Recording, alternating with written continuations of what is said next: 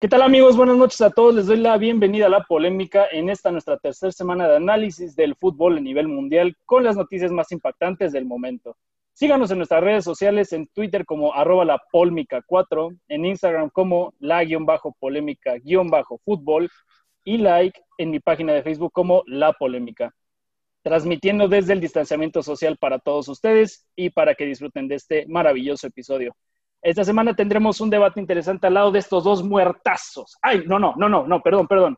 Esta semana el debate estará acompañado de dos apasionados al fútbol, dos conocedores, amigos entrañables de algunos años, y que les quisiera presentar Eduardo Lalo Cruz, Francisco Paco Pérez. ¿Cómo están, señores? ¿Qué tal los ha tratado esta cuarentena?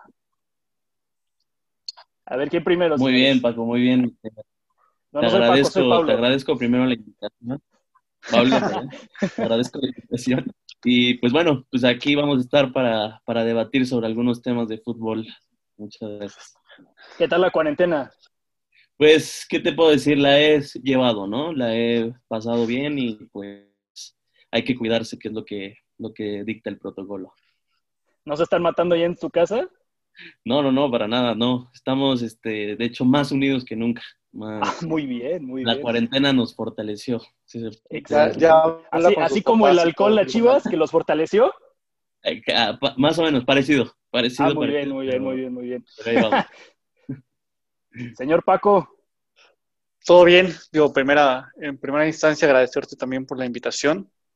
Como bien mencionas, digo, hay una amistad ya eh, larga de por medio, con muchas experiencias compartidas. Digo, la cuarentena, eh, no estás para saberlo, pero pues yo no, en mi trabajo no he dejado de laborar ningún día. Entonces, pues realmente no hubo como tal una, una, cuarentena, obviamente con las medidas requeridas, pero, pero pues trabajando, afortunadamente también. Sí, sí, claro. En, estas circunstancias, exactamente. Exactamente, entonces, pues, ni hablar. listos para listos para la para participar en este en este programa que nos invitas.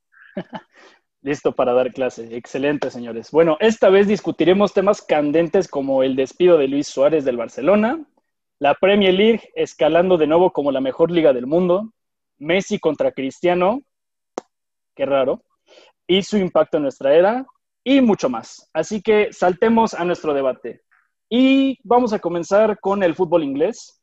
Eh, el primer tema va a ser eh, que se vuelva a renovar todas las plantillas y esta vez con contrataciones de los clubes más importantes en Inglaterra y de gran renombre.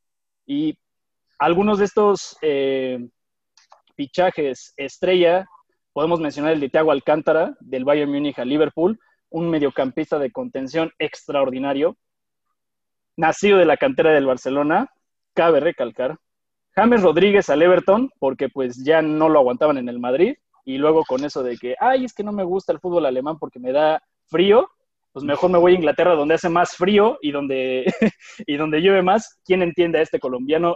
Luego diciendo que es el mejor colombiano de la historia, válgame Diosito. Pero es un gran jugador, así que llegó al Everton.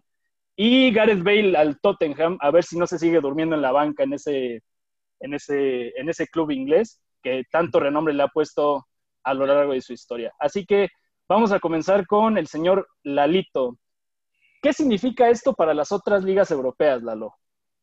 Bueno, yo creo que la Premier League, ante la llegada de estos cracks, si se les podría decir así, em, ya venía con un historial muy, muy competitivo, algo que, ninguna otra liga podría tener, como la Liga Española. O sea, la, diferencia es que tienen al mejor jugador del mundo, que es Lionel Messi, y la liga alemana que tiene grandes, grandes figuras como Robert Lewandowski y entre, otra, entre, otro, entre otras grandes estrellas. Pero yo creo que la Premier League, en, en cuanto a competitividad, este, estilo de juego, eh, entre otras características, maneja unos tres, cuatro escalones más arriba que las demás ligas, para, a mi parecer. Y pues esto representa que la liga inglesa pues va, va, va, a seguir en lo más alto por unos años más, si se podría decir así. Eh, la liga española yo creo que es la que más pelea le va a dar en cuanto a equipos, porque pues están grandes equipos de renombre como el Real Madrid, el Fútbol Club Barcelona y el Atlético de Madrid, que son los tres, grandes, ¿no? Y después yo creo que le seguiría la, la liga italiana, que, que, tiene muchísimos, muchísimos grandes equipos, pero sabemos todos que la Juventus trae una hegemonía maravillosa, o algo que, que no se ve en, otro, en otra liga. Y siguen sin ganar una Champions, pero bueno. Y siguen sin ganar una Champions. Correcto, correcto. Lo mismo, lo mismo pasaba con, con la liga alemana, con el Bayern, que venía ganando liga tras liga y pues al final no se le daba la Champions ni con Guardiola, ni con Ancelotti, ni con el último que estuvo Nico Kovac.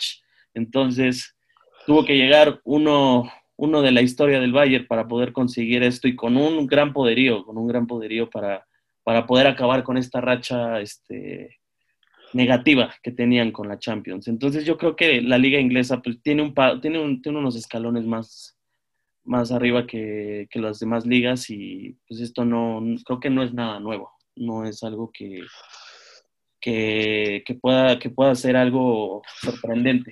O sea, siempre, siempre creo que ha sido así pero pues, las ligas van a tener que hacer algo, las otras ligas van a tener que hacer algo porque la llegada de tantos, tantas estrellas, pues definitivamente va a ser algo muy, muy difícil de, alcanzar. Sí, sí, no. Y algunos por méritos propios, otros porque ya no los querían en el club. Pero, pero sí, eh, tal vez lo que, lo que me impresionaría más de la liga de inglesa es que todavía el siguiente año llegara Messi lo estoy viendo muy, muy, muy, muy cercano. Pero para esto también le quiero preguntar a Paco sobre lo que ya dijo Lalo. ¿Estaremos viendo el comeback de la mejor liga del mundo o acaso otras ligas ya pueden empezar a competirle? Pues mira, yo, yo creo que oh, lo, importante, como siempre para todos los equipos europeos, es la Champions League, siempre. O sea, bien puede ser eh, el, el monarca en tu liga, pero si cuando te enfrentas a equipos de otras ligas no sobresales o no, no, no coronas, yo creo que todo lo demás queda atrás. Eh, sin embargo, exactamente. Yo a diferencia de Lalo, yo podría decirte que creo que la liga que le va a hacer eh, frente a la inglesa va a ser la alemana. Porque, o sea, la, la, española se remonta a tres, cuatro equipos últimamente, pero a raíz de los cambios que últimamente hemos visto, yo creo que ya se ha demeritado bastante si bien es cierto, el Fútbol Club Barcelona todavía tiene al mejor jugador del mundo y todavía tiene un, equipo, eh, vamos, que es capaz de competirle a cualquiera, pues ahí está el claro ejemplo que, de lo que pasó con, el Bayern. O sea, si bien es cierto, fue un equipo fuerte, creo yo que ya hay más problemas internos que, están eh, mermando la, el jugar diario de, un equipo tan importante. Sin embargo, si volteamos a otras ligas, como el tema de, la liga eh, alemana, desde mi punto de vista creo que es la que le va a ser más fuerte a, la liga inglesa.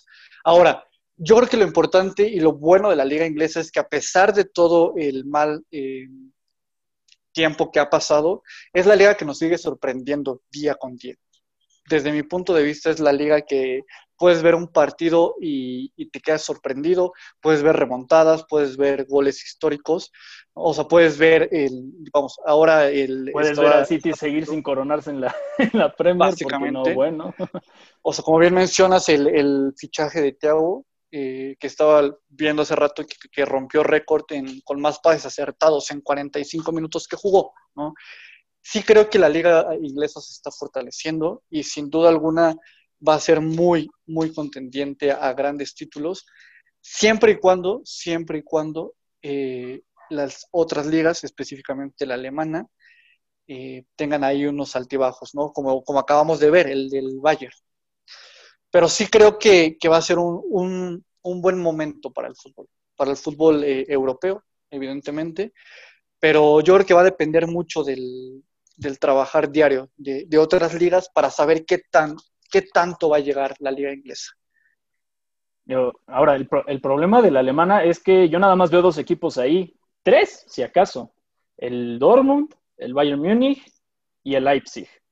Y el Leipzig, más o menos, porque no tienen un referente adelante, porque dejaron ir a Timo Werner a la liga inglesa, a Chelsea. Entonces, yo ahí discrepo un poco. No creo que la alemana tenga competencia para la inglesa en cuanto a plantel. En cuanto a sistema, puede ser que sí le compita porque ahora el fútbol se ha vuelto más físico que, táctico y técnico. Por eso la española ya no está compitiendo. El, problema de la española es que no ha evolucionado y más que nada las canteras de ese, de ese tipo de ligas tampoco han evolucionado y otras las han cerrado por sus pelotas, ¿no? Entonces, este, no, no siento que la alemana vaya a ser una, una competencia para ellos, pero yo creo yo creo que si, que si la española logra evolucionar su sistema de, formación, puede volver a ser la mejor liga del mundo, incluso sin Lionel Messi. Incluso sin Lionel Messi. Ahora, me estás dejando de fuera la italiana, en donde tal vez no tengan muy buena formación, pero tienen muy buen sistema. Pues Entonces, ¿dónde vas a dejar a la Juventus? ¿Dónde vas a dejar al Inter? ¿Dónde vas a dejar al Milan? ¿Dónde? pues en donde han estado los últimos años. O sea, si bien es cierto el Milan se, está fortalecido, eh, yo creo que, vamos, ahora, hablando de ligas, sin duda alguna la liga inglesa es, yo creo que, o sea, desde mi punto de vista ha sido la más competitiva en las últimas décadas. De la historia. Ahora, exactamente. Ahora, eh, en tema de espectáculo, en tema de rivalidades, creo que eh, se ha quedado un poco atrás. Creo que los, vamos, últimamente las rivalidades hasta hace unos años era Real Madrid, Barcelona. Pero yo creo, o sea, vamos, tú, mismo lo dijiste, en la, en la italiana está la hegemonía de, del Juventus. O sea, yo sinceramente dudo mucho que alguien más allá del Juventus pueda, pueda sobresalir respecto a la liga italiana. Uy, eh, eh, el Inter de Milán, híjole, no, no, no, creo que lo estás demeritando muy poquito, ¿eh? Sí, o sea, sí, pero vamos, o sea, no puedes poner en el, yo no me atrevería a poner en el mismo nivel a la Juventus que al Inter de Milán. Pues hace poco, hace poco le, casi le quita el título a la Juventus la temporada pasada. Estuvieron a nada de quitarse, de quitarle eh, el liderato. Y pues, sin embargo, pues pasó lo de lo del confinamiento. Separaron todas las ligas, eh, el Inter de Milán regresó, se podría decir, eh, muy bajo, bajo de nivel, no supieron responder sus referentes Lautaro y Lukaku, y por eso yo creo que, que, empezó a perder partidos, como la Lazio, llegó a pasar también, porque también estamos dejando a un lado a la Lazio, que venía también de una... No, y al Atalanta también, ¿eh? Y al Atalanta también, o sea, no son solo equipos que que se trata de la Juventus, o sea, bueno, la liga italiana no representa a la Juventus, sí han tenido ese poderío o ese, poder decirse, esa experiencia para seguir ganando, pero yo creo que no hay que, no hay que demeritar al Inter de Milán, al Atalanta, al Lazio y mucho menos al Milan, porque el Milan, recordemos que es el segundo mayor ganador de Copas de Europa de la historia. Entonces, un buen proyecto sólido, yo creo que levantaría ese, a, ese club, sobre todo. Sí, no, y a muchos, ¿no? Como al Barcelona, pero pues les vale un comino, ¿no? Así que, ¿qué, podemos decir de todo eso? Es que no podemos comparar el Barcelona con el, con el Milan, porque sí es claro que el Barcelona durante los últimos 10 años ha sido mucho mejor que, que el Milan, pero hay, hay, un, hay, un gran, hay una gran diferencia entre uno y otro actualmente y es un jugador. O sea, un jugador, porque pues, ahorita el proyecto del Barcelona es una, una porquería y totalmente no, no van a llegar a nada en los últimos años si no cambian lo interno. Entonces, este, yo creo que en estos momentos el Milan está un paso adelante del Barcelona en cuanto a proyecto sólido, contratando jóvenes, este, dándole oportunidad a, a, referentes que llegaron con un, con un proyecto ilusionante y al final, pues no, al principio no lo supieron llevar, pero después empezaron a dar la cara, como eh, Shanadoglu, eh, Ibrahimovic, eh, entre, otros, entre otros jugadores que, que han este, sobrellevado este proyecto. Sí, sí, claro, claro. Entonces quedamos el señor Paco dice que la alemana le va a hacer eh, pie, Frente, le, va, a dar, le va a dar competencia a la, a la, inglesa. Yo digo que la española, mientras los proyectos evolucionen y la formación evolucione, le puede competir aún sin Lionel Messi. Y el señor Lalo dice que la inglesa así se queda, nadie le va a poder competir. en cuestión tanto económica como de talento. Sí, no. Muy bien. Teques Eso. ahí. Totalmente. Bueno, ya tienen, bueno, Gareth Bale ya, ya tiene para dónde, en dónde dormirse, ¿no? Tiene toda la tribuna ahí del Tottenham y es- le va a costar menos. Está muy al lado de su casa. Entonces, señores, pasemos al siguiente tema. Luis Suárez ha sido contratado por el Atlético de Madrid. Se nos va a Madrid, no al Real, se nos va al Atlético con el Cholo Simeone. Y en Barcelona el fuego arde todavía más dentro de la institución, como era de esperarse. No, es, este es un circo, una tristeza. Messi vuelve a aparecer en la escena y al parecer esto no va a mejorar nunca. Eh, hace rato estaba viendo la, la declaración de Messi en su Instagram, literalmente Sí. atacando a la directiva del Barcelona sin pelos en la boca, como este podcast. Y es, es, es, es, es, es de verdad, ya, ya, no se puede, ya no se puede tocar más fondo. Ya no, no entiendo qué, qué más está esperando el Barcelona para, para dejar de pensar que Bartomeu puede seguir en la, en la dirigencia antes de marzo. Ya, por favor, saquen a la chingada, porque ya no, no, no, no lo soporto yo más, no lo soporta más la, la dirección del Barcelona. Pero bueno, eh, Suárez ya jugó hoy su primer partido con el Atlético de Madrid y anotó gol y además asistió. Sigue siendo un jugador élite, no cabe duda, pero en el Barcelona, quién sabe por qué, lo dejo a su, a su criterio, algo pasaba por ahí. Paco, ¿qué le espera al Barcelona el resto de la temporada? Uf. Mira, digo, vamos, o sea, nadie puede eh, demeritar el, la fortaleza del Barcelona, ¿no? Como bien dices, eh, las cosas adentro están que arden. Se vio, se vio en, el, en el tema de la despedida, incluso el mismo Luis Suárez haciendo mención a que cuando un club ya no necesita un jugador, el, jugador debe de, debe de entenderlo. También cuando un jugador ya no quiere estar en un club, uno esperaría que lo entienda. ¿Qué le espera al Barcelona? Mira, yo creo que Lionel Messi es una persona completamente comprometida, completamente responsable, que independientemente de que ya no quiera estar ahí, va a hacer todo lo, va a hacer lo que Messi sabe hacer. ¿no? O sea, y, y, lo seguimos viendo día con día. Si bien es cierto, ya no, ya no está con las mismas ganas, ya no está con las mismas personas, ya no está con sus amigos, vamos, Messi no puede dejar de ser Messi porque el fútbol, el fútbol, vamos, dejaría de ser el espectáculo que es ahorita. Yo creo que, que, mira, yo creo que esto es algo que ha pasado en muchos, muchas veces. Cuando un jugador importante como lo era Luis Suárez para el Barcelona deja, deja un equipo, deja una liga, bueno, no, no deja la liga, deja el equipo nada más, eh, se va a hablar de eso un par de semanas, un par de meses y después va a volver toda la normalidad. ¿no? Luis Suárez ya demostró de lo que está hecho, como bien dices, no entendemos el por qué un equipo ya no necesita un jugador como Luis Suárez, pero Luis Suárez sigue demostrando lo que, lo que es, lo que vale, y él mismo lo dijo, ¿no? O sea, Barcelona ya quedó atrás, ahora mi equipo es el, el Atlético de Madrid, y lo está haciendo como lo sabe hacer. El Barcelona yo creo que, te repito, va a sufrir un par de, semanas, un par de meses, pero van a salir nuevos ídolos. O sea, Cutiño está ganándose el lugar, se está ganando la posición.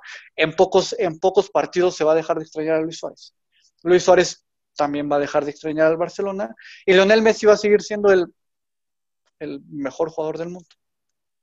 No, eso queda claro, pero de que no lo va a extrañar el Barcelona, eh, yo, yo no sé, porque siguen sin tener un 9 referente ahí adelante, sin un socio para Messi, porque Griezmann y Messi siguen sin entenderse.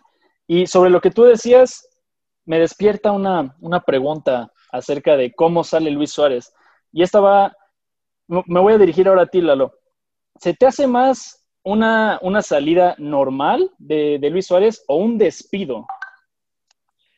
Mira, yo creo que esto es más un, un, despido. Desde que llegó el entrenador del fútbol, Club Barcelona, eh, sabía que ya no contaba con él. Tanto la directiva como el entrenador ya no contaban con un jugador como, como es Luis Suárez.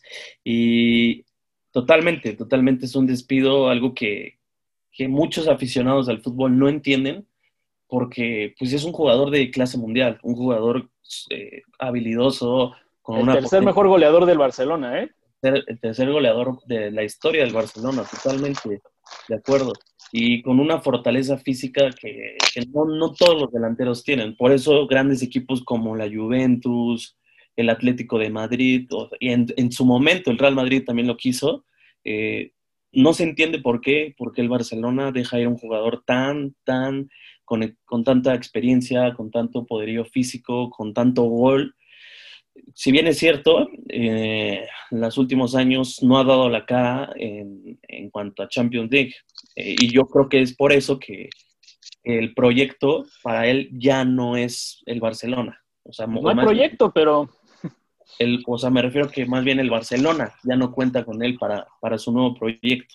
Entonces, se entiende un poco su salida, pero también es un poco eh, raro porque no tienen un 9 que les haga tanto gol como Luis Suárez lo hizo en sus primeras campañas. Entonces, bueno, en sus últimas, en sus primeras y últimas campañas. La verdad es que eh, es algo muy extraño y la verdad yo creo que el Barcelona, difiere un poco con Paco, yo creo que sí lo va a extrañar totalmente. Y más cuando se enfrenten, porque pues, recordemos que hizo su, transferencia a un equipo, a un rival directo del Barcelona y de liga. Entonces, seguramente en un partido Barcelona-Atlético de Madrid va a haber algún gol de Luis Suárez.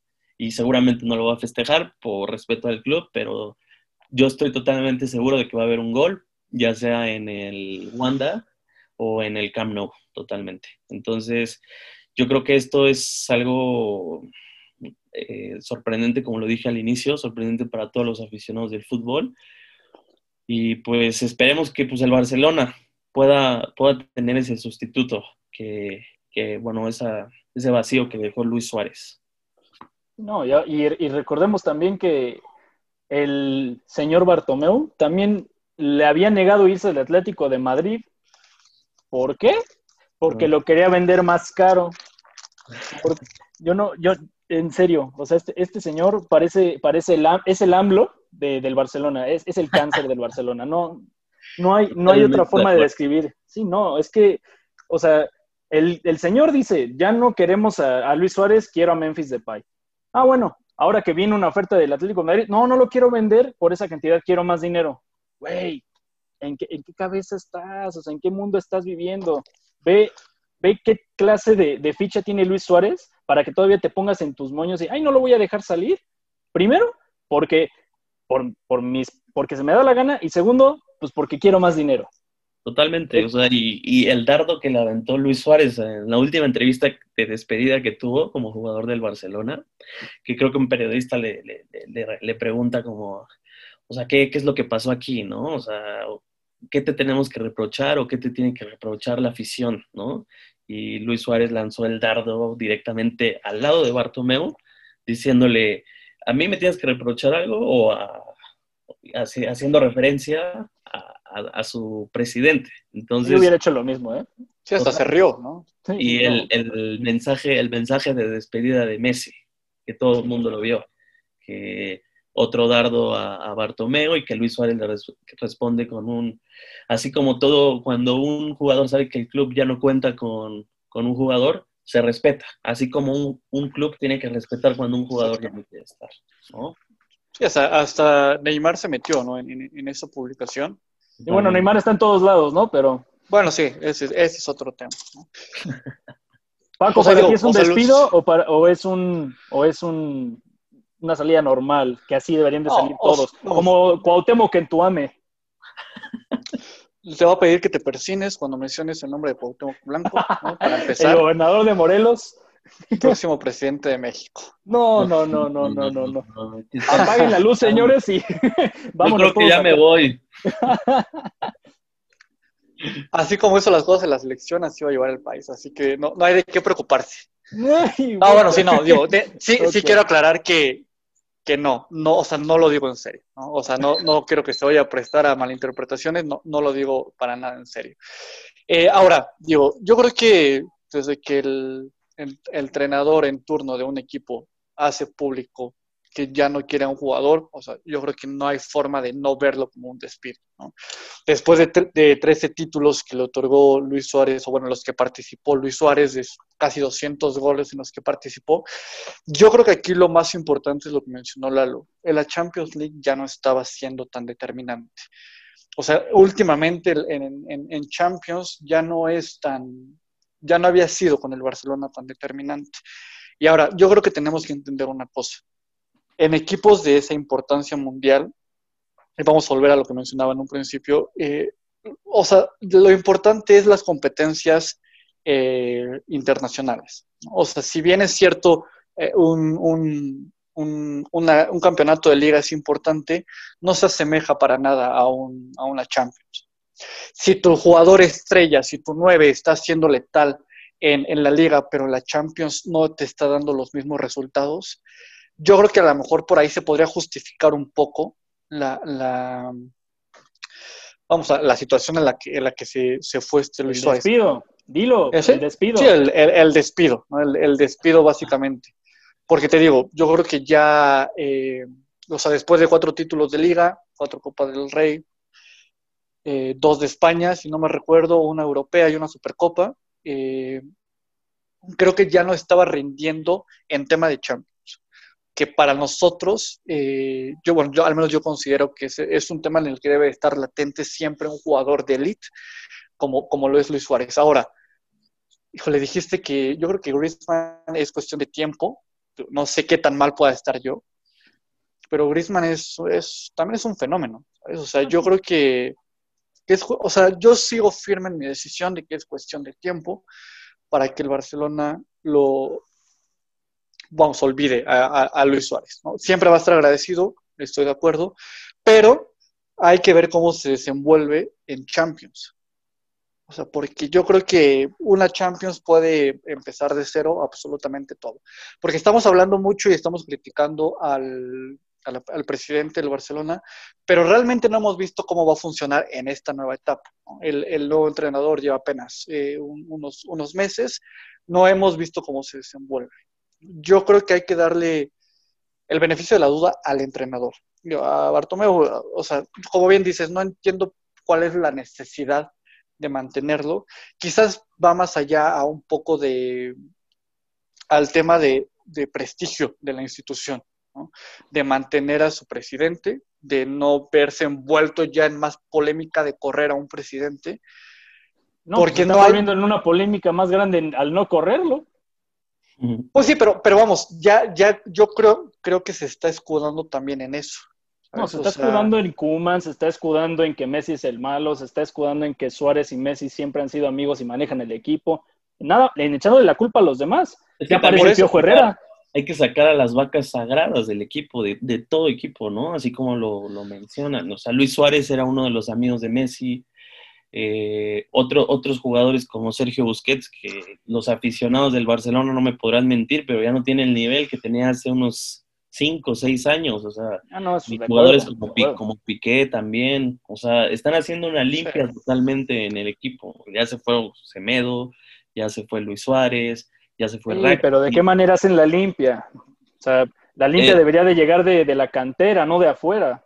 Pues ya, o sea, ahorita un, joven promesa, Ansu Fati, que está, está, está dando la cara por el equipo y la verdad es que los que vemos los partidos del Barcelona, hemos visto que tiene detalles muy, muy extraordinarios, que, que, son prometedores y que ilusionan sobre todo a los aficionados del Barcelona.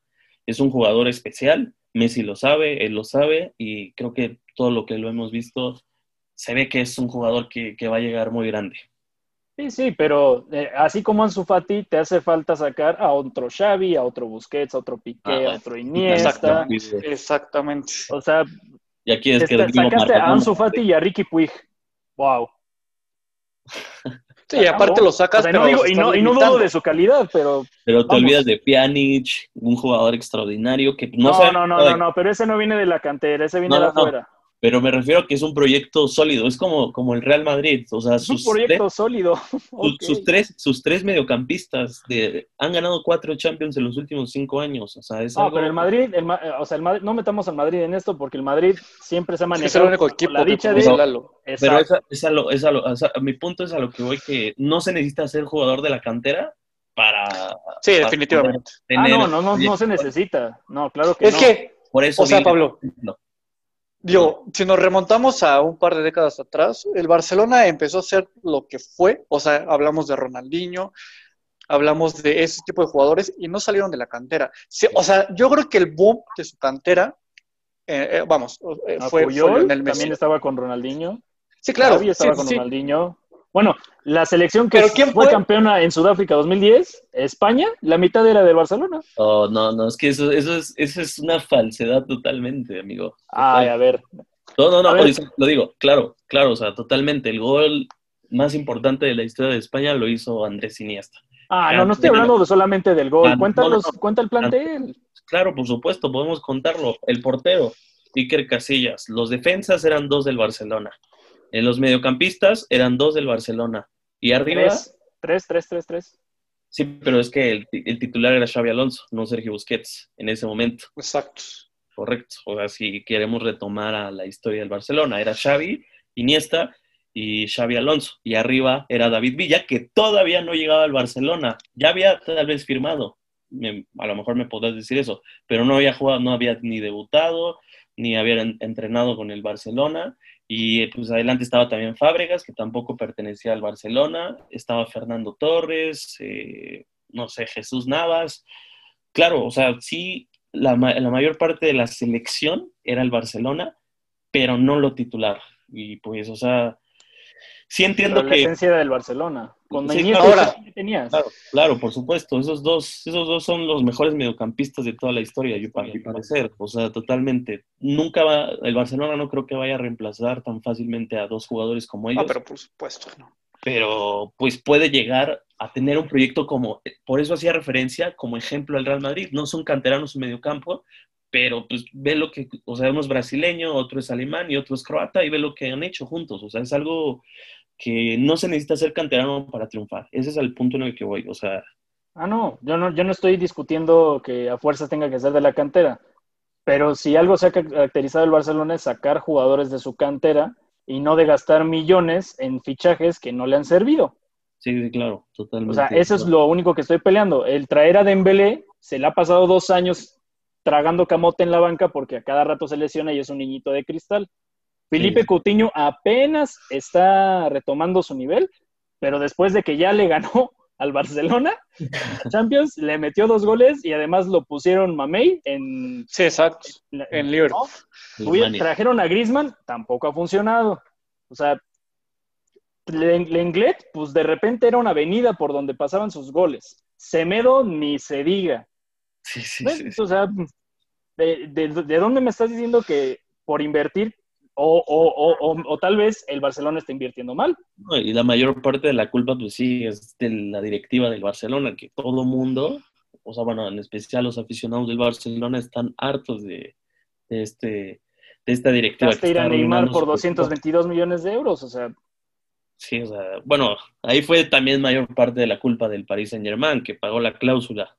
De no, sí, pero no tenías que haberlo dejado ir, o sea, ese...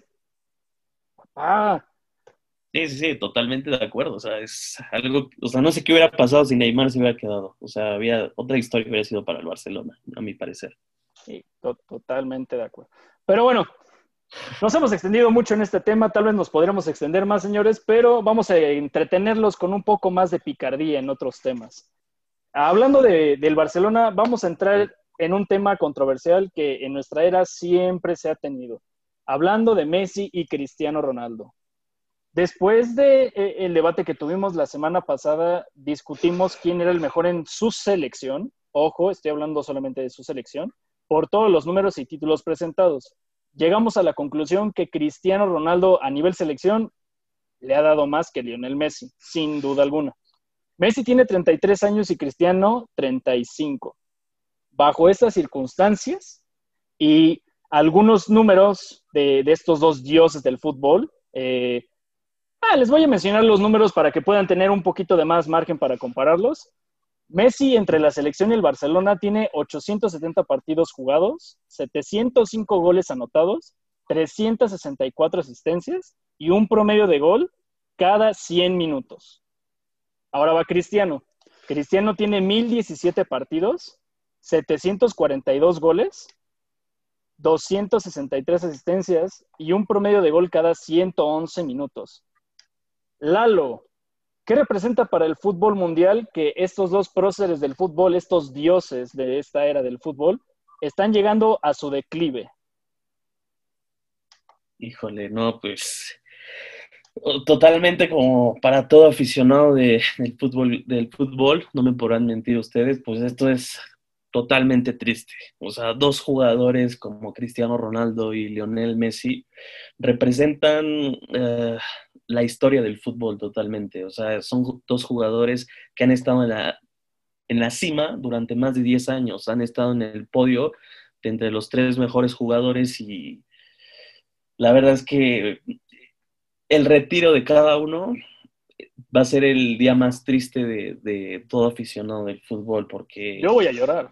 No, totalmente. O sea, ni, me digas a mí, cuando Cristiano Ronaldo se retire, te lo juro, no sé si voy a volver a ver el fútbol, pero este, Cristiano Ronaldo, por su mentalidad, por su fuera de un killer, su liderazgo, como mencionas, que creo que es lo más importante que le ha dado, por ejemplo, a su selección y tanto a sus equipos, es algo que, otro jugador yo creo que no tiene. No hay un jugador que si ahorita tú me mencionas uno, te lo debatiría hasta dejarte claro que Cristiano Ronaldo para mí es un jugador ah, único, totalmente. En el caso de Lionel Messi es otra cosa. Lionel Messi es... Tú, hablas de fútbol y tienes que hacer referencia a Messi. Para mí Messi es el mejor No, Messi está fuera del fútbol, Messi es de otro planeta. Ese güey, no, no, hay forma de compararlo con nadie. Mira, yo, yo, yo sinceramente me volvería gay por Cristiano Ronaldo. Lo amo, con toda mi vida, pero No le costó trabajo decir eso. Sí, no, claro que no, no, ni a mí, ni a mí me costaría trabajo. O sea. Diciéndote eso, o sea, diciéndote todo esto de Cristiano, la verdad es que para mí Messi es de otro planeta. Creo que es el mejor jugador de toda la historia del fútbol. De verdad es un jugador especial que sin ser delantero, los números que mencionas son impresionantes, o sea, impresionantes totalmente. Y sin ningún escándalo. Y sin ningún, escándalo. ningún escándalo. Es un jugador que, desde, los, 13 bueno, años, el de rato, pero... desde los 13 años llegó, es este jugador del Barcelona y todo lo que ha hecho, pues yo creo que el Barcelona le agradece, le tiene que agradecer muchísimo al, a Lionel Messi, ¿no? Pero bueno, eso es otro tema. y este, estos dos jugadores, pues yo creo que nunca vamos a volver a ver algo igual, nunca, totalmente. Podrán llegar a jugadores tan prometedores como Mbappé, Neymar, Haaland, eh, Lewandowski, no sé, infinidad de jugadores que me podrás mencionar, pero que se acerquen a los números de estas dos bestias y que se mantengan en ese nivel más de 10 años, no creo, sinceramente, no creo. Son, son dos jugadores únicos para, para mí. A ver, Paquito, de, lo que acaba de mencionar Lalo, ¿de verdad podremos no ver a ninguno, siquiera a un jugador, de nuevo marcar una era como la que están marcando estos monstruos? Es decir, Mbappé no puede marcar una era, Neymar no puede marcar una era, los dos no pueden marcar una era. Mira, yo, yo creo que el problema de, de esta nueva era, o mejor dicho, de la era de Cristiano eh, y Messi es precisamente eso, que fueron dos jugadores. O sea, yo creo que va a ser muy complicado que al menos en, los próximos años salgan jugadores, entiéndase dos o más, que estén en el nivel competitivo en el que están ellos y como bien dice Lalo, que duren tanto tiempo. Sin duda, yo creo que sí va a haber jugadores que se les igualen, pero creo, si, no mal recuerdo, hasta ellos mismos los han dicho. la, idea o, el hecho de que Ronaldo tenga Messi y Messi tenga Ronaldo los hacen ser todavía más competitivos, los hacen ser mejores. Eh, entonces, por ejemplo, Neymar, desde mi punto de vista y que en algunas personas también lo, mencionaron, salió del Barcelona porque él quería hacer su propia, su propia era. Pero yo creo que Neymar está muy lejos, muy lejos de, de ser eh, un, un referente al nivel de, lo que son eh, de lo que son actualmente eh, Cristiano Ronaldo y Lionel Messi. No, nunca lo va a hacer. no, exacto, nunca. yo, nunca lo va a hacer. Yo me atrevería a decir que Mbappé va por ese camino. Pero, vamos. Si se sigue juntando con Neymar, no creo. Exactamente, tendríamos que ver muchas circunstancias. Ahora, tendríamos que volver a tener esta plática en 10 años para ver si, si, si realmente lo hizo o no lo hizo. Pero, por ejemplo, la, Inglaterra se está llenando de jugadorazos, ¿no? de 17, 18, 19 años, que si van por buen camino, O sea, yo no, yo no creo que pase tanto tiempo para ver al siguiente, al siguiente Lionel Messi, al siguiente Cristiano Ronaldo. No sé, en el, en el sentido, en el sentido de bomba, de, o sea, vamos, en el sentido de, de, nivel de juego. También estoy de acuerdo. No solamente es juego, perdón que te interrumpa. Exacto. No solo es juego. Yo creo que lo más importante de todo esto es la disciplina. O sea, mantener la disciplina y como mencionas, todos los jóvenes que han llegado a Inglaterra y que seguramente van a ser jugadores extraordinarios, hay uno que otro ya está envuelto en algún, en algún chisme, en alguna escena dramática con su selección, con su club, no sé, algo que pues ya, ya empiezan como a llenarse tanta fama que ya no saben cómo llevarla, ¿no? Entonces yo creo que lo más importante de todo esto es la disciplina. Pues la disciplina es fundamental para que jugadores como Messi y Cristiano mantengan ese nivel. Sí, la soberbia los mata. Así es, sí. En todos lados. El debate pasado estábamos hablando de los dos jugadores sensación de Inglaterra metiendo prostitutas a su, a su hotel, ¿por qué no? Sí, sí, sí. Justo estaba mencionando eso. o sea. Pero a ver, Pablo, o sea, tú, eh, eh, vamos, ¿en, ¿en, qué estás de acuerdo? ¿Mbappé? ¿Apostarías por Mbappé, un, un nuevo referente mundial en unos años? Yo apostaría por Mbappé siempre y cuando deje de creer que ya es el mejor. Porque el problema de Mbappé es que tú lo ves jugar y creo que le ha aprendido muy buenas cosas a Neymar, pero también muy malas. Las peores, claro. Ajá, entre ellas, entre ellas el estarse tirando y el estarse perdiendo tiempo a lo güey. Sí, totalmente. ¿No? Eso, eso ni Messi ni Cristiano lo hacen. Sí, no. Aunque Cristiano de repente pueda fingir una que otra faltita, bueno, cualquiera lo hace. Digo, hasta Messi lo ha hecho. Pero de eso, a que a cada rato se esté quejando y que, ay, yo no le pegué y, que se caiga y que continuamente esté tratando de gambetear y de jugar en lugar de, tocar fácil, en lugar de hacer el juego en conjunto y más bien que él solito sea el referente, ese es el problema de Mbappé. Si, mm, si Mbappé logra canalizar ese, ese talento a la disciplina y a la responsabilidad dentro de un plantel, entonces sí podemos estar hablando de un jugador más arriba de lo que pudiera ser Neymar. Pero mientras siga en esa nube, en donde es un chavo que todavía tiene 20, 21 años, no madure ese aspecto y todavía no, no figure como, como referente de su selección como lo es Messi y Cristiano, pues difícilmente puede ganar el balón de oro las veces que quiera, porque tal vez no le va a llegar nadie. A lo, a lo mejor Neymar, si quiera por ahí, igual y se asoma, y ahorita me estoy atreviendo a decir Ansu Fati. Pero de ahí, quién sabe, ¿eh? La verdad, veo muy, muy lejos que un jugador le pueda llegar al nivel técnico y talento de Messi y al físico y a la disciplina de Cristiano Ronaldo. No hay. O sea, un jugador que se despierta a las 4 de la mañana para estar a las 7 y el entrenamiento empieza a las 9 y que un jugador apenas pise el campo después de una lesión y te meta tres goles, eso no, yo no lo he visto en ningún otro jugador. Ni siquiera en los élites, ¿eh? Sí, ahora, ustedes mencionan el tema de la disciplina. Yo creo que todos hemos visto alguna, digamos, mini biografía de, Cristiano Ronaldo y el que, desde mi punto de vista, el que le enseñó mucho tema de disciplina, de respeto, fue eh, Sir Alex Ferguson. O sea, ah, Sir Alex Ferguson, desde que lo contrató, le, o sea, le empezó a decir, a ver, aquí te tienes que ganar tu lugar y tienes que entrenar.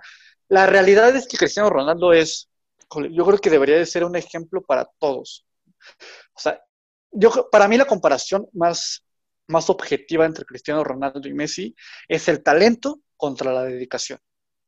O sea, es el claro ejemplo de que la dedicación que tiene Cristiano Ronaldo de trabajar diario te puede igualar a una persona con el talento que tiene Lionel Messi. Y a medio Yo creo que es... Porque Messi al 100% te mete cuatro goles en un partido sin problema y hasta caminando. Jole, o sea... Así lo hizo muchas veces, muchísimas veces. Sí, no, o sea, es que es un talento especial lo de Lionel Messi, es algo que otro jugador, pues, yo creo que estos dos jugadores nos hicieron que viéramos normal que por año o por temporada metan 50 goles, 50 goles por liga. O sea, es algo que ningún jugador, pues creo que, que, hizo, ha hecho o va a hacer. Eh, estos jugadores, por eso te digo que tienen un algo distinto. Por eso se les dice los distintos a esos dos jugadores. Siempre van a ser los favoritos y pues que un jugador como Mbappé, que sí, claro, ha, hecho cosas maravillosas con, su selección, sobre todo ganar un mundial, pues no es nada fácil y, pues Cristiano Ronaldo nunca lo han ganado, nunca lo han ganado, entonces eh, en, ese, en ese escalón, pues sí, Mbappé está adelante, pero falta ser decisivo en partidos importantes. Ya jugó su primera final de Champions Mbappé y pues la perdió, la perdió no siendo factor, no siendo decisivo, o sea, eh, ahí, es, ahí es donde se le reclamaría un poquito más, ¿no? O sea, donde diríamos, oye, Mbappé, ¿dónde estás, no? O sea, que... Neymar, ¿dónde estás también? O sea... Sí, o sea, digo, yo creo que a Neymar ya no lo, lo, presiona, lo presionan tanto por ser tan decisivo, yo creo que ya más a Mbappé, por, sobre todo por la edad, la diferencia de edad. Entonces, pues que su jugador más joven, bueno, su jugador que es Mbappé, que es uno de los más jóvenes, tenga ese, esa, esa característica tan especial de ser un jugador tan bueno, tan importante, pues yo creo que se le reclamaría un poco más, ¿no? Pero, pues vamos, como dice Paco, igual y en unos 10 años nos vamos a tener que volver a juntar para platicar esta pandemia nos deja, pero sí. Si esta pandemia nos deja. y, volver, a, volver a hablar de esto, ¿no? O sea, ver qué, qué, qué pasó después de la era Cristiano Messi, ¿no? Sí, claro, totalmente de acuerdo. Y le doy la razón a, a los dos. Eh, simplemente, y ahora esto va para nuestro auditorio, lo que estamos dando son opiniones, no es una verdad absoluta, así que si en algún momento les pica algo, perfecto, compartan en las redes sociales, pero es simplemente una opinión, no es una verdad absoluta y cada quien puede pensar lo que se le dé la gana, ¿no? Usted tiene su opinión, nosotros la nuestra. Ahora vamos a brincarnos un poco a América. Eh, el partido de la selección mexicana. Ándale, el charco, como siempre, como lo vengo diciendo a, eh, lo largo de, esto, de estos episodios. El partido de la selección mexicana contra Costa Rica es cancelado por no asegurar las suficientes condiciones sanitarias para que la misma selección tica regresara a su país. El rival ahora, prepárense todos, es un rival súper difícil y que seguramente nos va a dar muchísima pelea. Guatemala. Como dicen por ahí, es lo que hay, ¿no? Paco, ¿qué tanto pierde el Tri de Martino con este movimiento? Futbolísticamente hablando, demasiado.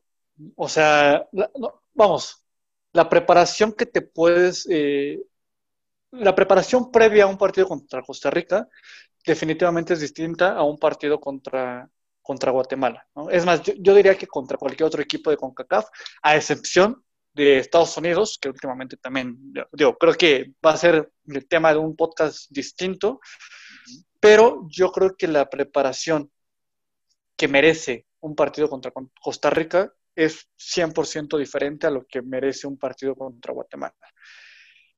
¿Qué tanto va a afectar? Jole. Yo creo que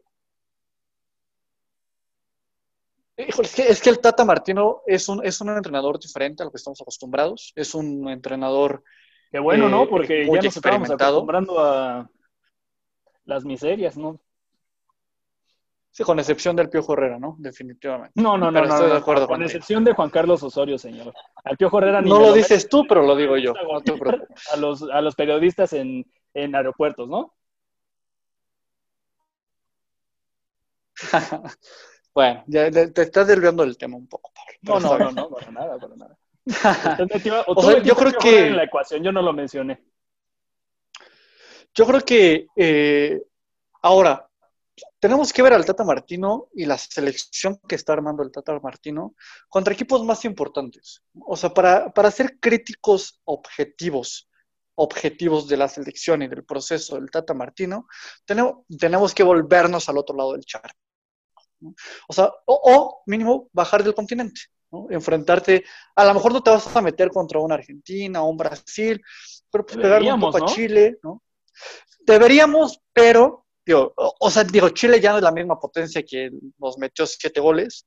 No, Pero- pero sigue compitiendo, papá, más que No, Guatemala. pero, exacto, es a lo que voy. O sea, a lo mejor para ser un poco más objetivos tendríamos que estarnos midiendo hasta con el mismo Uruguay, ¿no? Uruguay, eh, Chile, no, ya no con equipos, eh, vamos, viejos conocidos, ¿no? Ya no con Guatemala, ya no con Trinidad y Tobago, ya no con... Con Costa Rica, creo yo que, digamos, sería lo menos peor, ¿no? Pero para ser realmente objetivos, ah, yo creo que sí tendríamos que mínimo bajar unos cuantos países del continente para ver eh, en verdad cómo se está formando eh, la selección. Porque si bien es cierto, creo yo que es una selección muy buena, hasta en tanto no la veamos en acción con, contra equipos que la demanden al 100%, no, no podemos ser eh, críticos en cuanto al trabajo del Tata, y en cuanto a sus convocados, Pues ya en tanto a las polémicas de quién y sí, los quién no. golearon 4-0. Eh, eh, ve, O sea, entonces no podemos ser tan críticos eh, hasta no ver. Es más, yo te podría decir, previendo la situación, las experiencias previas, hasta hay que ver cómo nos va con Guatemala, ¿no? O sea, porque si bien es cierto, es Guatemala, no, no nos extrañaría que por ahí nos den pelea y ya sabes, unas dos, tres ahí, eh, malos, malos tragos. No, me muero, me doy un tiro. Están queriendo, están queriendo llegar al quinto partido y vamos a empatar con Guatemala. Apaguemos las luces Exacto. y vámonos. O sea, no, no, No, pero ya, ya, ya estamos subestimando, ya estamos subestimando a la selección, ¿no? Diciendo No, que señor, pero Guatemala- hubo una vez que en la Copa de Oro estábamos batallando para meterle gol a Martinica. Contra- No, Martinica. No, es la misma- no es la misma selección que, que, es la, que es la de hoy, hoy en día. O sea, hoy tenemos un técnico totalmente distinto en el que ese momento estaba. Ah, no, pero yo, ojo, yo no estoy hablando que técnico, yo estoy Argentina hablando de los jugadores. goles. Yo estoy hablando de los jugadores. Por eso, por eso. Y, y- y yo creo que el papel del técnico es este, fundamental para una selección. O sea, el Tata Martino tiene tanta experiencia que, que sí, como dices, o sea, es que nos hayan cambiado el partido de Costa Rica a Guatemala y como dices, es lo que hay, pu- pues sí se me hace una totalmente grosería. Sin embargo, creo que, que- es, un buen es un buen partido de preparación, ¿no? Es un buen partido para ver con quién cuentas, con qué jugadores este, te van a dar la cara y sobre todo probar diferentes esquemas, ¿no? O sea, probar nuevas tácticas, o sea, no tanto eh, esfuerzo físico, digo, o sea, tampoco Costa Rica es este Holanda, no es España, no es este Argentina. No, no, pero, O sea, pero sí está- por favor, o sea, es sí, mejor claro, que Guatemala. sí, claro. por supuesto, sí, sí, sí, pero pues no, no son jugadores de renombre que te van a dar la cara, o sea, que, que, que van a irte a pelear el partido, porque si bien recuerdan, nosotros ya le hemos ganado a, a la, a la selección de Costa Rica, o sea, es... Y ellos nos, de- Sí, nos estaban estamos- dejando fuera del Mundial también.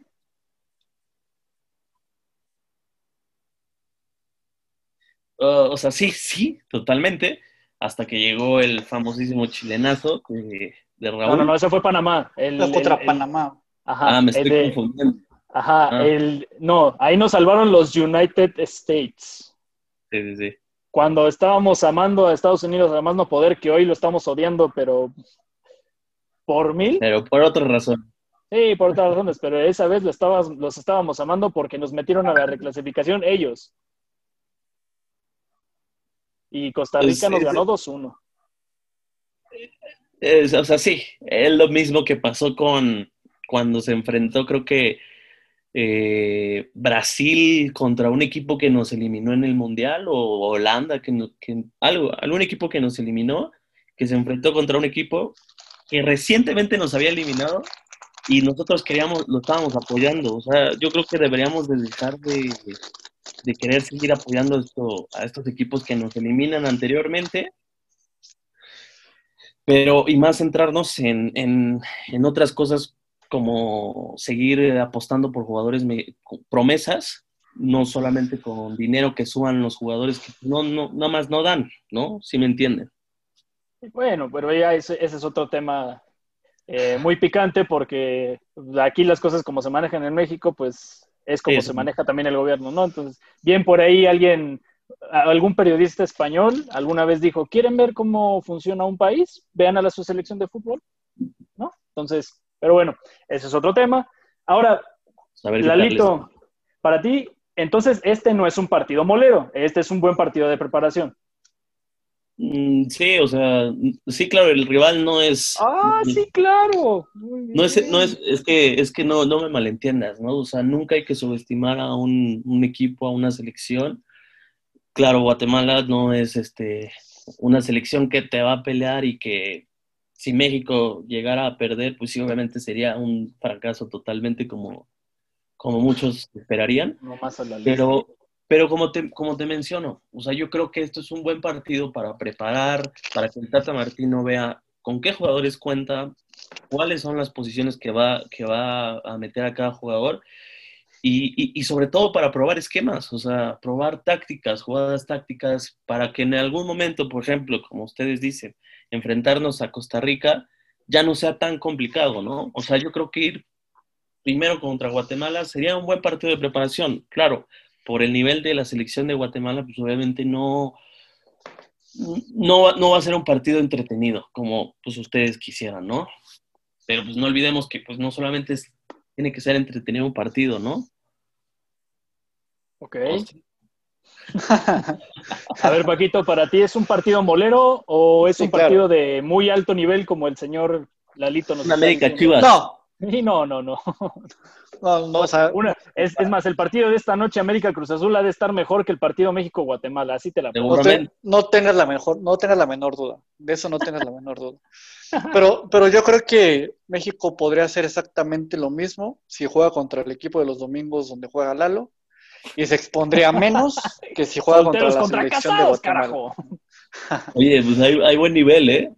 Ya conmigo. o sea, yo creo que México tiene más que perder, entiéndase lesiones, entiéndase algún, algún problema físico, si juega contra Guatemala, que si simplemente la federación dijera, ¿saben qué? Mejor con el pretexto a lo mejor de la pandemia vamos a, postergar un poco esto, que fue el problema que, tuve, que, se tuvo con, Costa Rica, ¿no? El tema de que les, los obligaban a estar 14 días en, en resguardo una vez regresando a su país. Yo creo que o sea, yo creo que es más, más de lo que estamos acostumbrados, ¿no? O sea, más de un partido de miércoles por la noche, de ver México-Guatemala, de ver México-Trinidad y Tobago, que desde mi punto de vista ya no le ofrecen nada a, a, a la selección mexicana, ¿no?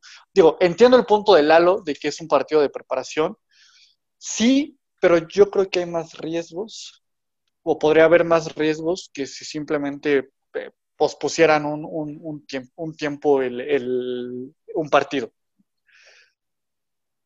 Definitivamente no es un partido eh, que llame la atención. Yo creo que, o sea, yo creo que creo que está de más decirlo, pero pues obviamente ha de haber muchos intereses económicos de por medio, ¿no? Y a lo mejor a la gente ver un partido de la selección pues, nos va a distraer un poco de, de otras cosas eh, y bueno, todo el dinero que hay de por medio. Entonces, eh, pero pues, o sea, desde mi punto de vista sí es un partido 100% molero de los que nos tienen acostumbrados. Nunca no, claro. exacto, Lalo, es que tienes que tener criterio. Nunca ¿Cómo, puedes? Nah, por favor, este es un partido molero, pero o sea, la selección de Jamaica tiene más nivel que Guatemala. O sea, sí, o sea, nunca. No me jodas. No estoy diciendo que no va a ser un partido molero, simplemente estoy diciendo. Ah, ¿cómo no? ya, está rectificando, ya está rectificando. Es un buen partido para México para probar un sistema táctico diferente, ¿no? O sea, algo, algo distinto que, a lo mejor el Tata pues, no, no se atreve a probar en un entrenamiento. Bueno, o, sí, pero pues sabe que no es lo mismo. si mejor lo pruebas con un, un rival de, de verdad que te lo exija, porque igual, si Guatemala no te lo exige, pues ahí mismo cambiamos a línea de tres y ponemos cinco delanteros y un medio y metemos un chingo de goles, a ver si es cierto. ¿no? O sea, ¿y de qué sirva que a lo mejor contra Guatemala te sale el partido perfecto? ¿Crees tú que tienes el, esquema perfecto? Y se te pone enfrente Chile, eh, Uruguay y, es más, Costa Rica, te vas a dar cuenta te que... pinta la cara. Exactamente, te vas a dar cuenta entonces, que... pues, entonces ahí te das cuenta que tienes que cambiar otras cosas. Y, o sea, es, y volver a jugar con Guatemala para ver sí, cuál no, es. Ese ¿no? es el problema, ese es el problema. O sea, estás, Es la es, es prueba- como, es la- es como jugar la Copa de Oro. O sea, es la misma. no, es la dura igual que un mundial, prueba y pero- no, Es no, más- ah, prueba y error, no, bueno, ya, ya No. hubiéramos sido Uf. los campeones del mundo por tantas pruebas y errores que hemos tenido, no mames. Si ¿Saben así qué? funcionara. No, no se puede discutir con ustedes de un tema de México porque definitivamente se me va hacia otro lado. Toca No, fibras no, no, no. sensibles. No, por, por- a ver, somos mexicanos, orgullosamente mexicanos, amamos a nuestro México, pero hay que ser sinceros, hay Sí. que ser sinceros. Pero ustedes Ah. están sobrevalorando a Costa Rica. O sea, es como. No, no, no, no, no, no. No, no, solo no, los no. estamos comparando. Estamos comparándolos y no me vas a poder poner a Guatemala y a Costa Rica en el mismo nivel porque Costa Rica ya fue cuarto lugar en una Copa del Mundo y Guatemala ni siquiera ha calificado en un hexagonal de CONCACAF. Pero hace dos mundiales. Se acabó. Mm, Guatemala, ¿cuándo? Ni siquiera Guatemala ha entrado al eliminatoria de CONCACAF. Y la CONCACAF es la. Bueno, ya, ¿para qué, ¿para qué decimos cosas de la CONCACAF? Yo creo que ya todos saben qué es la CONCACAF, ¿no? Entonces. No hagas enojar a Pablo, Lalo, por favor. no, no, no, no estoy enojado, estamos Si debatiendo. quieres, si quieres ya me voy, Pablo, no importa, ¿eh? Pero- Como diría José Ramón, si quieres, haz tu programa tú solo. Oh, pues lo inicié solo, pero me gusta más debatir. Está más interesante esto. Me parece No, bien. no, no. Me, me gusta este, esta contraparte, que uno cree que sí es bueno y otro cree que no, está bien. Mira, nada más, nada más porque es tu programa te voy a decir que sí, pero bueno. No, no, no, no, no, al contrario, dime que no, dime que no, yo te voy a dar mil razones No, para pues te que digas enojas y te dicen que no. güey. No, me estoy enojando, no me estoy No, enojando. pero sí, pero no. Para nada. Estoy metiéndole candela a esto para que más o menos vayan viendo cómo es esta dinámica. Ok, muy bien, muy bien, muy Pero bien. bueno. Entonces, Ahora, en nuestro último tema, y esto es, eh, vamos a tocar fibras sensibles con, con el pollito que tenemos en nuestra, en nuestra transmisión. Arriba el América.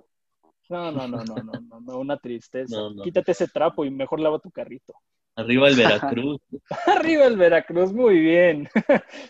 Oribe Peralta, Sebastián Córdoba y otros dos jugadores más cambiaron camisetas al término del clásico del fútbol mexicano, que guarda una rivalidad acérrima desde hace mucho tiempo. Ante el protocolo de sanidad que impulsó la Liga MX, está prohibido cambiar camisetas entre jugadores. Horas más tarde se divulga la imagen, despertando la controversia de que no se respetan rivalidades y que no es posible que se cambien las playeras después de perder un clásico. Bueno, en el caso de Chivas, ¿no? Eh, en el América, bueno, quién sabe por qué. Ahora, Normal. vamos, vamos a decirle al, al señor abogado que le va al- a las águilas, que no, sigo, sigo sin entender por qué si estudió leyes no puede ser más educado y irle a un equipo como de otro nivel, tipo Cruz Azul o, o es más, hasta Pumas. No se puede todo en la vida. Sí, no. Paquito, ¿es esta otra excusa para tapar el error en el protocolo de sanidad que continuamente lo rompen dentro de la Liga MX? ¿O simplemente mira- de verdad sí es, sí, es, sí es por romper rivalidades? Yo creo que, eh, híjole, no, no, no sé qué piensan ustedes, pero yo de 10 noticias o comentarios que vi al respecto, nueve fueron respecto al tema de rivalidades y uno fue respecto al tema de sanidad. O sea, como que tú pregúntale a cualquier persona que le vaya al América o le vaya al Chivas eh, y pregúntalo, ¿y qué opinas? Ninguno, o a lo mejor uno entre 100 te va a decir, no, pues es que eso no se puede por el tema de, del coronavirus, ¿no? Yo creo, sinceramente, yo creo que sí va más allá de, del tema de la rivalidad. ¿Por qué? Bien, Porque... señor, bien, aunque le vaya a la América tiene criterio, muy bien. Exactamente. O sea, sí, sí tendríamos que, o sea, yo creo que lo estamos juzgando desde el lado equivocado, ¿no? Pero ahora, yo te pregunto, ¿qué, qué hubiera pasado si hubiera sido otro, otro, otro partido? O sea, ¿crees que alguien hubiera hecho al- alguna mención? O sea, si el, Sí, claro. no sé, si Puebla claro. o Veracruz se cambian las playeras, a lo mejor nadie se entera, ¿no? Ok, ok. Aquí está el plus de que, pues, es, oh, vamos, es, es el clásico nacional, ¿no? Es el, el mejor equipo del país, ¿no? El América. Entonces, desde mi punto de vista, desde mi punto de vista objetivo, en, en tratándose la situación que estamos viviendo en, en el país, o sea, estuvo mal y, y creo que le benefició a la federación el hecho de que toda la gente la esté viendo desde el tema de la rivalidad. O sea, en, un inicio el tema debió de haberse visto desde el tema de sanidad, desde el tema de, de que, a ver, te están viendo millones de personas, respeta, ¿no? O sea, ¿qué te cuesta meterte al, túnel del vestuario? Ahí platicas, ahí te cambias eh, lo que quieras, pero no, frente a gente. de hacerlo, pero sí, claro. Sí, o sea, claro, mira, o sea, de que, de que lo vayan a hacer o no lo vayan a hacer, o sea, vamos, no, sabemos, pero que si lo van a hacer, no lo hagan en, público como... Uh. Exacto, ¿no? O sea, donde hay gente que lo está viendo, hay gente que a lo mejor, o sea, no sé, niños que están viendo el partido, que a lo mejor no entienden bien este tema de, de, lo, que estamos viviendo y ellos lo ven a lo mejor, o sea, ven como, como ese, ese tipo de personas, de, personajes públicos, pues no toman en serio esta situación, ¿no? como bien mencionas, no es la primera vez que se rompen eh, eh, estas medidas, lo podemos ver en cada partido. En cada partido, cuando se acerca un jugador con su entrenador, el entrenador se baja el, el cubrebocas, le habla, y, o sea, y eso es algo que no puede ser. O sea, es algo que no van a fiestas al ladito porque viven a dos metros de ellos y pues nada más querían pasar a saludar, pero Y después de que, exactamente, ¿no? Y después de que, por ejemplo, Antuna pues la estaba pasando muy mal, ¿no? Por el tema de, del coronavirus. yo lo vi muy bien, ahí con una botellota y, cantando banda a todo volumen con Vega de dos semanas para acá sus historias cambiaron, ¿no? Sus historias de sus redes sociales eran de, estaba ahí eh, todo eh, encorvado tratando de respirar el güey y ya después estaba cantando con mariachi, ¿no? Y emborrachándose, ¿no? Pero yo creo que, yo creo que ese es un problema muy generalizado de las figuras públicas en México, que no tienen, o sea, la, la gente no les exigimos ese, ese nivel de responsabilidad, ni ellos lo toman. O sea, ellos al saberse figuras públicas, deberían de entender que hay miles de personas que los están viendo y miles de personas que se van a enterar de lo que están haciendo. O sea, porque, o sea, siempre, siempre va a haber alguien que esté esperando que alguno de ellos haga algo mal, ¿no? Sí.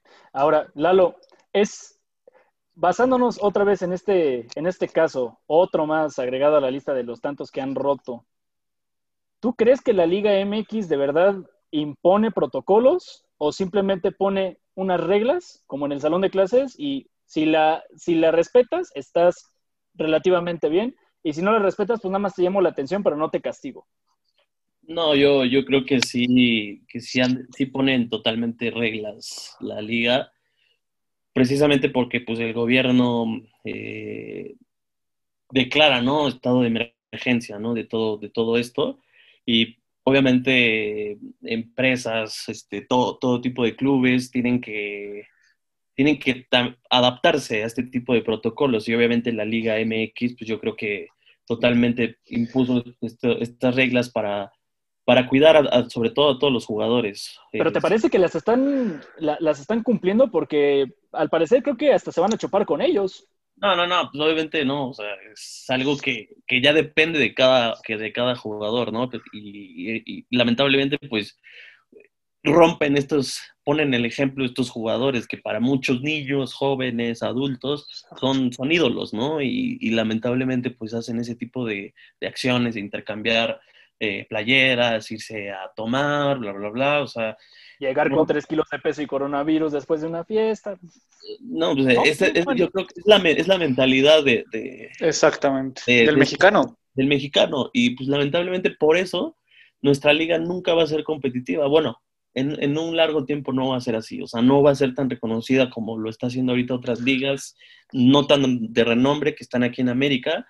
Pero, por ejemplo, la MLS tú no, no, podrás comparar una con otra. Y pues obviamente es la mentalidad que, que, es distinta, ¿no? Que es mala, pero, pero pues es, es, feo, ¿no? Es feo que totalmente quieran a fuerza romper este tipo de protocolos para sentir Podría hasta tocar temas de soberbia, ¿no? Soberbia. Sí, yo puedo todo. Ajá, yo puedo todo porque yo soy. A mí me vale. Yo soy Oribe Peralta, yo soy, este, no sé, Giovanni Dos Santos, yo soy Ochoa, o sea, jugadores que, no dan una, ¿verdad, Paco? Seguro estuviste gritando las atajadas de Ochoa en el Mundial, pero bueno.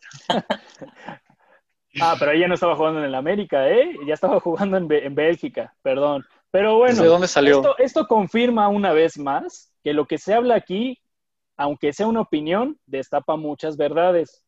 Esto ya lo habíamos hablado en este podcast de la polémica y han confirmado estos dos señores también conocedores del fútbol que compaginan con la, con la opinión que ya habíamos dicho antes de que el jugador mexicano y los que juegan en México, porque no solamente el mexicano, los que llegan a México se sienten intocables, porque les pagan mucho. ¿eh? Sí, claro, y les pagan mucho, les dan su casa, les dan su camioneta, haz lo que quieras. Bueno, en Chivas les dan bonos hasta, hasta por comer bien. O sea, no, no, no entiendo. ¿Qué es eso de, ay, esto nos, nos, va, nos va a fortalecer muchísimo? Ya lo había dicho antes, o sea, no entiendo. Esto es, esto, es, un tema de, de, arriba, ¿no? O sea, esto es algo eh, totalmente de que, que te, te, están diciendo que las cabezas son las que pues mueven todo esto, ¿no? Y, o sea, ustedes lo saben, hasta los árbitros se sienten intocables en la Liga MX. O sea, bueno, sí, pero nadie pelea a los árbitros, ¿no? Pero pero sí. No, no, no, pero. pero ellos se sienten intocables. Se sienten intocables y somos como, oye, eres un árbitro, güey. No, mames. Disculpa. o sea, pero igual. O sea, yo, yo, yo quisiera ver que, que, que, salieran a dar la cara y por lo menos decir perdón, porque todos los que han dicho eso han salido a excusarse. o sea, y todos los están viendo, todos lo están viendo desde el tema de la rivalidad, ¿no?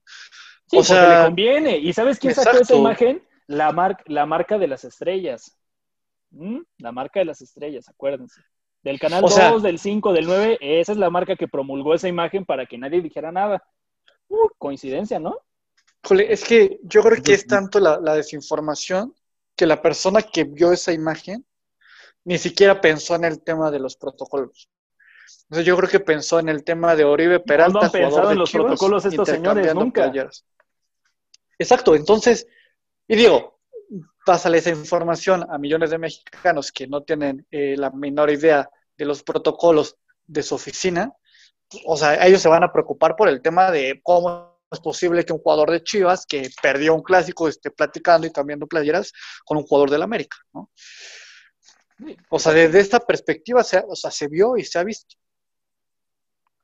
O sea, Oribe Peralta salió a excusarse en el tema de la rivalidad. Nada más. O sea, y todos los que comentaban, el Bofo, este, el defensa central de Chivas, este Héctor, se, me fue su apellido. Este, todos comentaban en, el tema de la, de la, rivalidad. O sea, no hubo una sola persona que dijera, oye, ¿y los protocolos? El mismo Peralta que salió también a aventarle la bomba a sus compañeros de que se sentían intocables, ¿no? Pero, vamos, seguimos creyendo que porque somos unos jugadores élite podemos criticar, pero no podemos ah, hacernos responsables de nuestras propias acciones para que con eso también podamos argumentar por qué decimos lo que decimos, ¿no? Pero bueno, así se ha manejado en la Liga MX muchísimo tiempo y así se han manejado muchos jugadores, no solo mexicanos, pero los que juegan en la Liga MX. Pero bueno, señores, sin duda, esta, este debate tocó, tocaron algunas fibras sensibles. Eh, algún, en algún punto hasta eh, subimos de tono la conversación. Le salió la homosexualidad a Lalo. Sí, ya que... y bueno, y también, y también nos salió un poquito el bajo criterio de, otros, como lo, como lo es el, el, tener un equipo de trapo, pero bueno. Y, y, sin duda habrá más temas de qué hablar. Eh, esta, esta, esta semana fue, fue bastante, pues bastante impactante. Eh, en tema de fichajes, en tema de, pues, de, pasión del fútbol, en tema de, amistades, en tema de, muchísimas cosas que sin duda dieron para poder hacer este podcast llamado La Polémica. Les quiero agradecer a Eduardo Lalo Cruz y Francisco Paco Pérez por, ah, por haberme acompañado en este podcast. Eh, por favor, me gustaría que, le dieran algunas palabras a, los que a los cuatro a los cuatro o tres personas que nos estén escuchando, que por lo menos están escuchando este podcast que no da para más. Este, ¿Cómo se sintieron? Eh, ¿qué, les, ¿Qué les gustó? Eh, ¿Recomendarían este podcast o no? ¿Qué le quieren decir a, la audiencia, a la poca audiencia que nos esté escuchando? Lalo, empiezo contigo. No, pues primero que nada, eh, pues muchas gracias, ¿no? Por, por invitarme y de las personas que nos están escuchando, pues espero que, que les haya gustado este análisis, ¿no? Sobre todo que, que, Francisco, Pablo y yo hicimos y que pues como nos mencionó Pablo en su momento, son opiniones, ¿no? O sea, no es algo estrictamente, o sea, una verdad, ¿no? Entonces, espero que, que, les siga gustando, que sigan escuchando la polémica y que pues que Pablo nos siga invitando, ¿no? Y las veces que quieran, señores. Nada más que la, la, siguiente vez sin playeras que, que, parezcan los trapos de mi cocina, por favor. Sí, sí. Sé que te sientes minimizado, pero no te preocupes. Es una sensación de los del Cruz Azul. Ah, muy bien. Apantallarse cuando ven los colores amarillo y azul. Vagos recuerdos les llegan, viejos recuerdos. Sí, para la otra más presentables, por favor. Una corbatita mínimo, hay que tape ese escudo medio, medio feo. Pero, es, pero este, bueno. este, es mi, mi, traje de gala. Ah, pobre no. de tu novia, ¿eh? De verdad ha de sentirse avergonzada cada vez que entra a una reunión. ¿Tú, Paquito? Ya, ya, ¿Qué te digo? Pues yo igual, igual, igual que, que Lalo, en primera instancia agradecerte a ti por, por esta invitación y a la gente que, que nos está escuchando.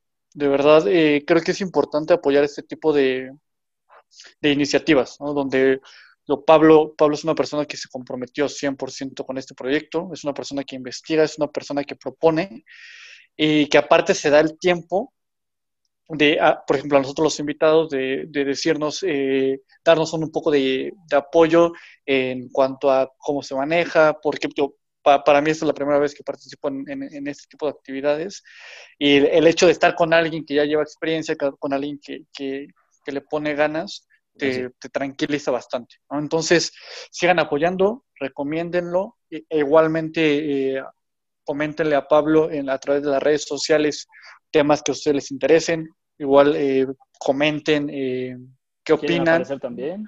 Exactamente. ¿no? O sea, esto es, esto es un programa de aficionados para aficionados. Entonces, creo que es algo, es algo nuevo. O sea, tener gente que, que, que pueda expresar su, su opinión de, de, un tema es algo importante y que aparte que haya personas que estén de acuerdo contigo, que haya personas que no estén de acuerdo contigo, creo que eso lo puede enriquecer bastante. ¿no? Entonces, sigan apoyando esta, esta iniciativa que apenas va empezando, pero va por, por muy buen camino, tiene un, una muy, un muy buen líder y no, no tengo la menor duda de que, de que vas a llegar lejos, amigo. Básicamente aquí no se discrimina por equipo. Básicamente. no importa si le vas a América ni nada. Las pasiones quedan arriba. afuera, pero la amistad siempre queda unida, señores. De arriba la América. Ay, no le hagan caso a este muerto, por favor. Señores, no olviden seguirme en las redes sociales, Twitter como arroba la 4, Instagram como arroba la guion bajo polémica guion bajo fútbol y like en mi página de Facebook como La Polémica. Así como Paco les había dicho, los invito a participar para que si quieren poner un tema del cual podamos tanto ustedes como yo analizar y criticar sin censura, háganmelo saber a través de las redes sociales que ya les he dicho con anterioridad. Sigan cuidándose, tanto ustedes como a sus familias. Nos vemos la siguiente semana. Gracias infinitas a todos ustedes por escucharnos en este podcast que poco a poco va tomando forma. Señores, Lalo y Paco, por favor, despídense este es el adiós de nuestro gran episodio de esta semana. Muchísimas gracias. Adiós.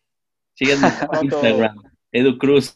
ah, ah, perfecto, señores. Sí, sí, sí. Si quieren, a ver, digan, por favor, eh, ¿cómo están en Instagram, Lalo y Paco? Eh, Edu Cruz con doble Z al final. Entonces. ¿Tú, Paco, cómo estás en Instagram? Yo soy como Francisco Pérez CZ. Excelente, señores. Pues ya saben a, a, a quién seguir. Por favor. Eh, el de la no, América no den, es el de Francisco Pérez. Sí, sí, sí. Nada más no sigan al muerto de la América porque va, va, a empezar a, a, compartir cosas que a ustedes les puede dañar tantito el, la vista. Señores, hasta pronto. Nos vemos la siguiente semana en La Polémica. Que tengan un buen domingo.